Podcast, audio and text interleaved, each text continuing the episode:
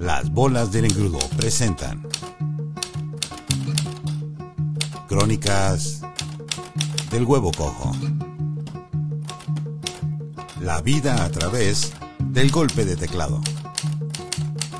Coordinación y selección de David Izazaga.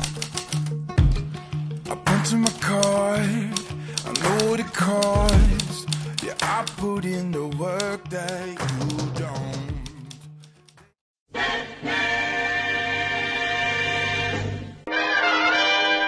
Batman brincó el abismo sujeto de una soga que salió de su baticinturón para rescatar a su fiel compañero, el Chico Maravilla, que había sido capturado por su archirrival, el Guasón.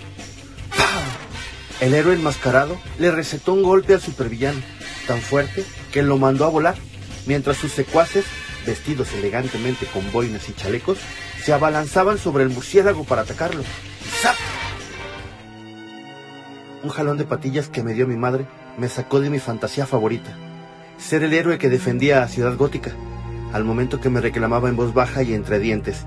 Entiende, que apagues esa tele que tu papá está dormido. De manera intempestiva, ahora libraba dos batallas, una en el corazón de un volcán y la otra en una habitación del barrio de San Andrés, al oriente de Guadalajara. Mientras el chico maravilla estaba atado, pendiendo sobre un hoyo de lava, mi papá estaba acostado, roncando, echando una siesta, en el único sitio donde había una tele en mi hogar. Para mi desgracia, en ambos escenarios, el terreno donde se libraban las batallas no me favorecía en mi lucha. Te llegó tu hora, maldito arlequín, advertimos Batman y yo. No te vuelvo a repetir que lo pagues, Ricardo, amenazó mi mamá. Ya me lo sacaba, chintrolas. Respondimos con una sonrisa chillona el guasón y yo. Bueno, nomás yo. Y la verdad no fue con una risa, sino con una voz que advertía que iba a empezar el berrinche, mi último y nada secreto recurso. En el volcán, Robin comenzó a bajar lentamente hacia la lava cuando el guasón accionó un mecanismo de polea sin granes. En mi casa, mi mamá, nada lenta, accionó el mecanismo de apagado de la tele que todavía no era de control remoto y ¡cabum! Perdí la batalla.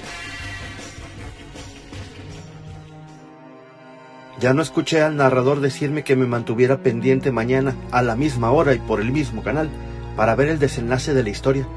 Una de mis partes favoritas de la serie que yo religiosamente repetía en voz alta cuando acababa el episodio. Recorcholis, fui derrotado y por la mujer que más amo. Alta traición. A pesar de ello, estaba consciente de que no podía hacer más, así que me guardé el berrinche, porque uno sabe hasta dónde llega, y más con un papá que duerme y ronca como león en la misma cama. Salí de la habitación para calmar mis ansias de venganza contra el guasón, inventando mi propio desenlace de la historia. Necesitaba un terreno escarpado y alto para brincar sobre el abismo, como lo había hecho Batman. Mi casa, de una planta, no me proporcionaba el set de acción que requería, así que improvisé afuera de mi hogar el escenario. Iba a brincar una pequeña valla de alambre que mi papá había colocado alrededor de un árbol de limón que crecía en un cajete sobre la banqueta. La había montado para que los chuchos no se cagaran ahí. Al segundo brinco que di, el guasón, o el alambre, solo Dios lo sabe, me agarró de la pata y detuvo mi impulso. ¡Crash! Caí al suelo, o a la lava, insisto, solo Dios sabe. ¡Santo madrazo, Batman! Te fracturaste el brazo derecho. Pasé del auxilio, Robin, al ¡Amá! ¡Me duele! Pasé de usar el baticinturón para brincar el abismo a correr con mi mamá con el brazo colgando y con gritos ahogados por el dolor y el llanto. Lo que sucedió después fue como si la antena en la azotea que da señal al televisor hubiera fallado. Las imágenes en mi mente de lo ocurrido son borrosas, llenas de ruido blanco y estática. Mi mamá, con cara de susto. Mi papá enojado gritando, ¿por qué no le pones atención al niño? Mi brazo con un dolor punzante. La vecina entrando en la casa de mis papás al auxilio con un virote duro para el susto, el acomodo del hueso roto en su lugar y el dolor que generó un blackout después de eso. Bruno Díaz despertó al día siguiente en su cama con el brazo enyesado.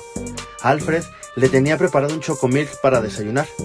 El héroe de Ciudad Gótica le pidió a su fiel mayordomo que encendiera la tele para ver a Chabelo.